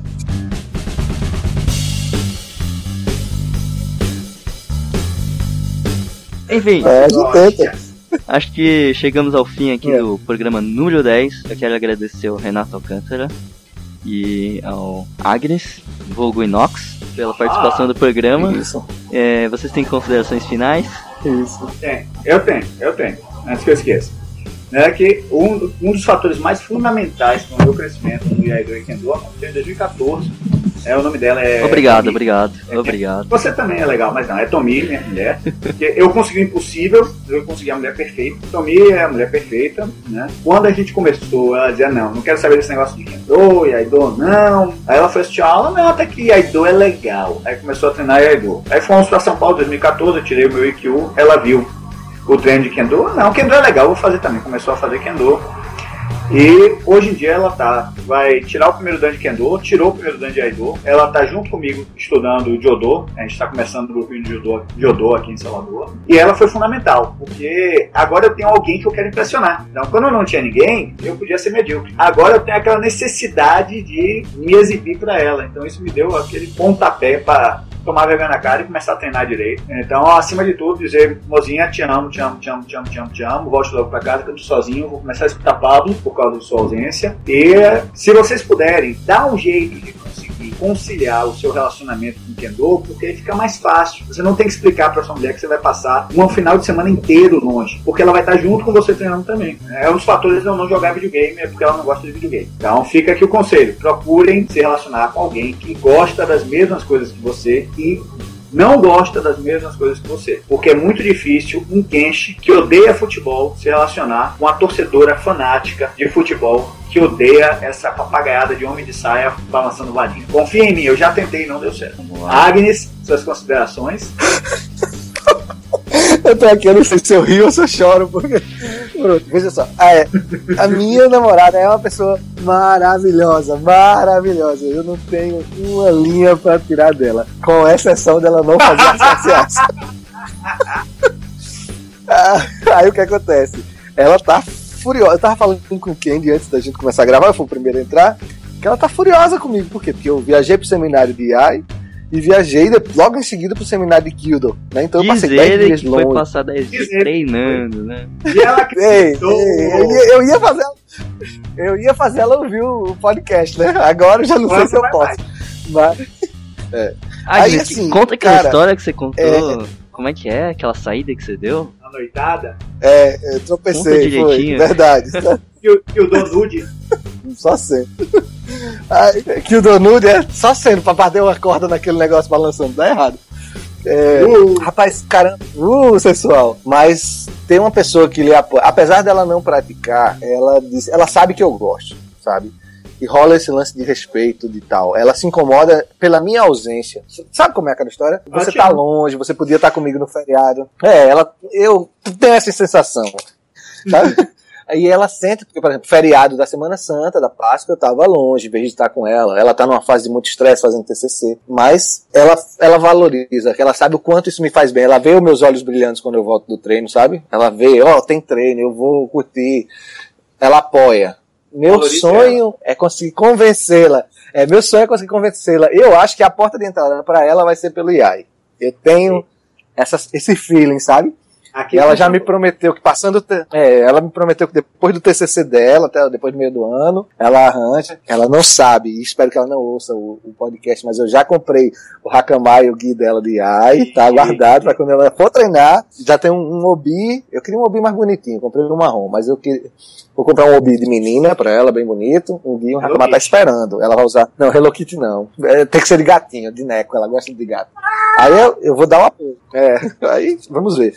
Mas coisas que eu tô gostando muito. Tô muito fe... Quem é de verdade, eu tô muito feliz com o seu podcast.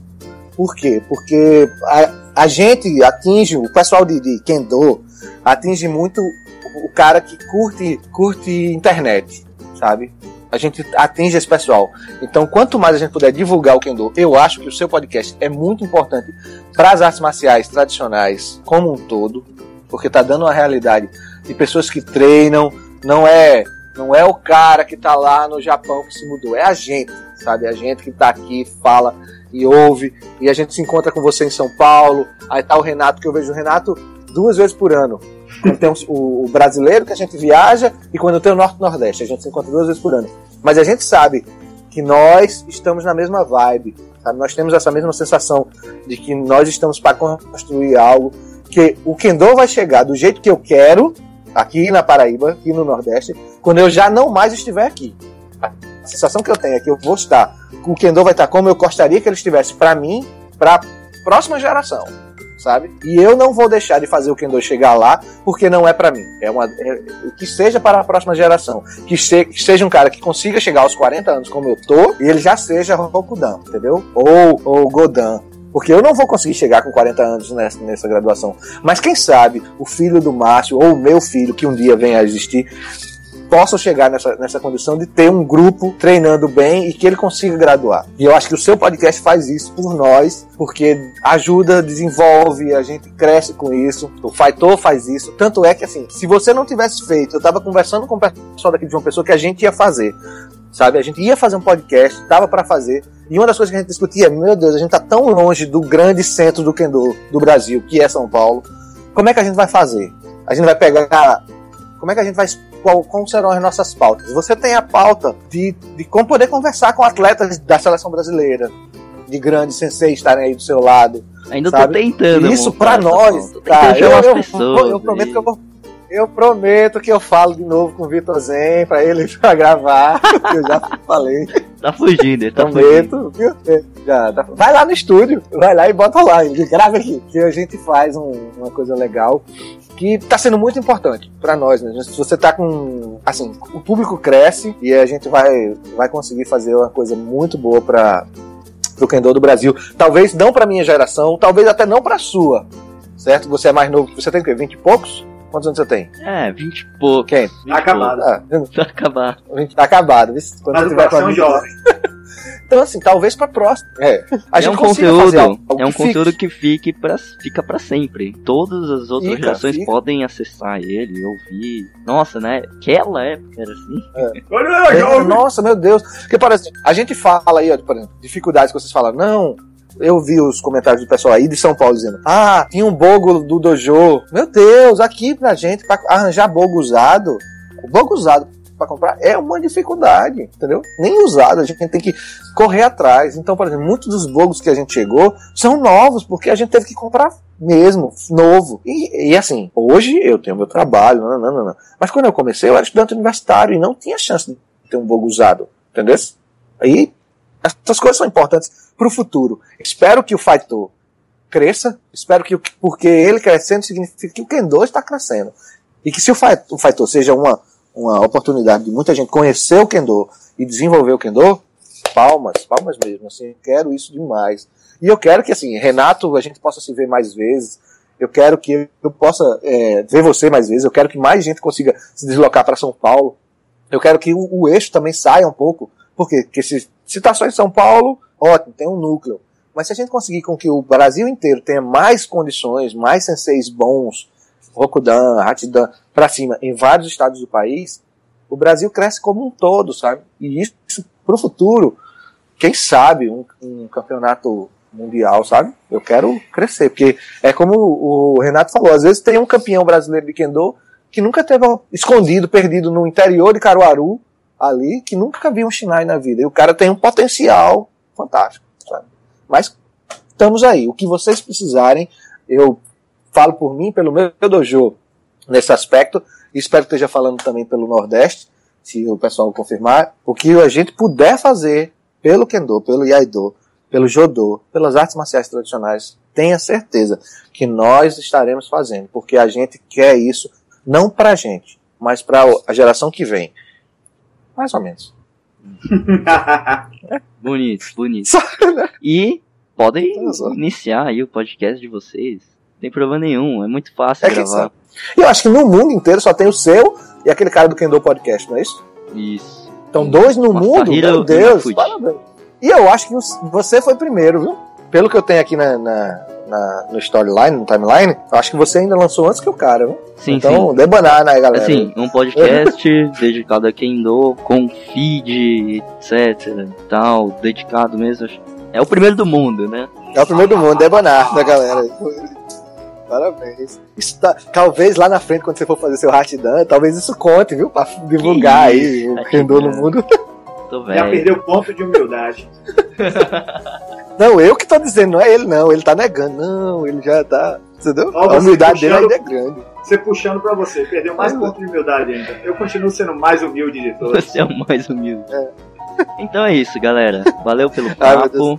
Pô, Valeu pelo É. convite, pela paciência. Pô, o brasileiro foi agora, né? Só a gente se encontra daqui seis meses. Então, É. até lá e até lá a gente pode gravar outros programas e tal.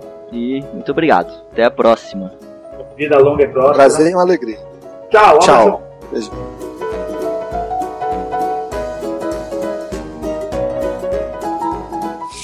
né? Que eu curto podcast, eu curto. A Ah, gente, ouve? inclusive, assim, houve até um, um- Eu ouço bastante, eu ouço mais de 70. Lá vai, É. vou, vou começar, hein? Café Brasil, Kendo Podcast, você tem. Lá vai, tem vários jurídicos. Nosso direito, fazendo direito, hackeando direito, fala direito, direito criativo, salvo o melhor juízo. Fighter Podcast, Missanga, SciCast, Covil de Livros, NPR, Politics Podcast, é um sobre política internacional.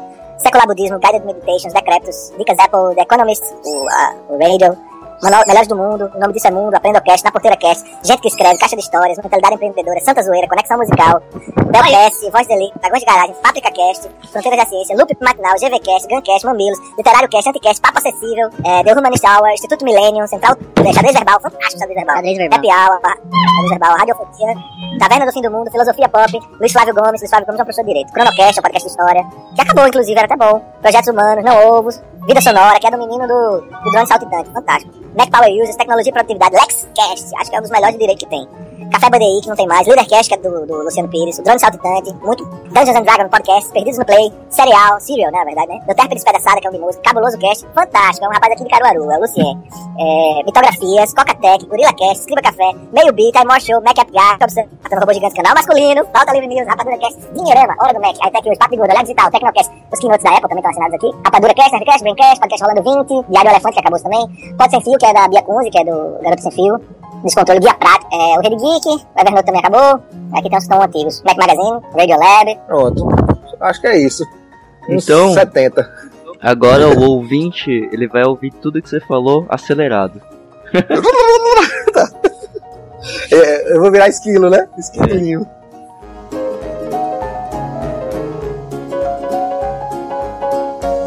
Alguém joga? Já, eu jogo, esse aí eu jogo. Você joga? Eu jogo, Age of Empires. Atualmente você joga? Jogo, jogo. É sério? Neste momento não, mas posso. Tá aqui no meu computador, é só abrir. Você joga na onde? Steam. Na Steam? Tá conta no Steam. Eu também tenho, também tenho. Eu adoro estratégia. Um dia a gente faz um Na X. Steam, eu ad- eu adoro estratégia. Ah, me fudi. Então, oriental contra eu, só me lasca. é, então, mas bora, X. Joga de hein? Tu prefere o quê? Ah, eu tô começando ainda. Eu gosto. Eu Ah, tô jogando. Começando. Eu gosto Quer bastante de, de Arábia e jogo de Unos. Só sei jogar Isso isso. é bom também. também. Se, for um, mapa costal, assim, de, de ilhas, vá pra Inglaterra, que é bom. Porque eles têm. ah, o poder naval deles tem mais um, Ah, Os Britons. Os navios são mais fortes. É, eles têm mais um. É, Quando é aquela rainha Vitória? Eu não me aventurei muito, não. É, eu, eu adoro explorar mapas. Adoro explorar mapas. Eu É joguei muito demais. na adolescência Ah. sozinho contra os bots, né? Então eu gostava de jogar com os Ah, japoneses. Claro, tinha os não sei samurais. porquê. É, tá certo. É, agora assim, eu adoro jogos tipo assim. Sudoku também. Adoro jogos tipo assim, Civilizations, Age of Empires, jogos assim, sabe? Que você tem que construir realidade, monta estratégia baseada em turno. Jogo StarCraft também, né? Joguei Warcraft muito, não World of Warcraft, Warcraft mesmo. E StarCraft. Adoro jogo de estratégia. Agora, quando vou jogar com. Bota um cara de olho puxado, meu irmão. Não sei o que é que vocês tomam na água de vocês, não, viu? Pelo amor de Deus.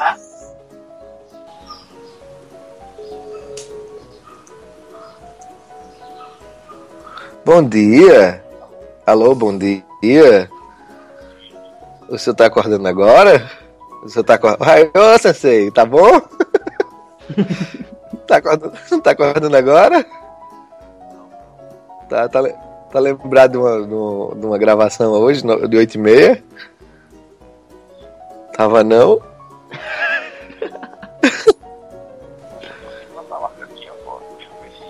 Veja aí.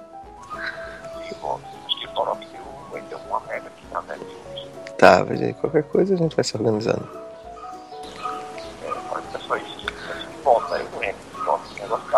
Tá, até agora só tô eu e o Candy. O Renato também tá de ressaca. Tô gravando isso aí, hein? Vai pro programa. É, vai pro programa que a gente tá falando. Entreguei, ó. Renato está de ressaca. Você tá de ressaca, não, é só Renato. tá. Veja aí. Tá. Pronto. E Renato, você sabe dele? Não, quer que eu tente ligar pra ele também? Vou tentar ligar pra ele aqui. Ele tá respondendo no, no Messenger, eu não sei porque ele não Tá. tá ligado. Brincando, Ah. porque o cara. A gente pode tentar fazer. Tipo, episódio 8. Eu só converso com Hum. você. Ah, tá, ok. Você quer falar sobre o quê? Pera aí, nervoso. Não, a gente só continua a conversa aqui. Ah, tudo bem. O time deu sozinho. Descagem incorreta. Preciso um 9 a mais. Vamos lá. É. Vamos ver agora. Milhões de, de notas fiscais do Uber.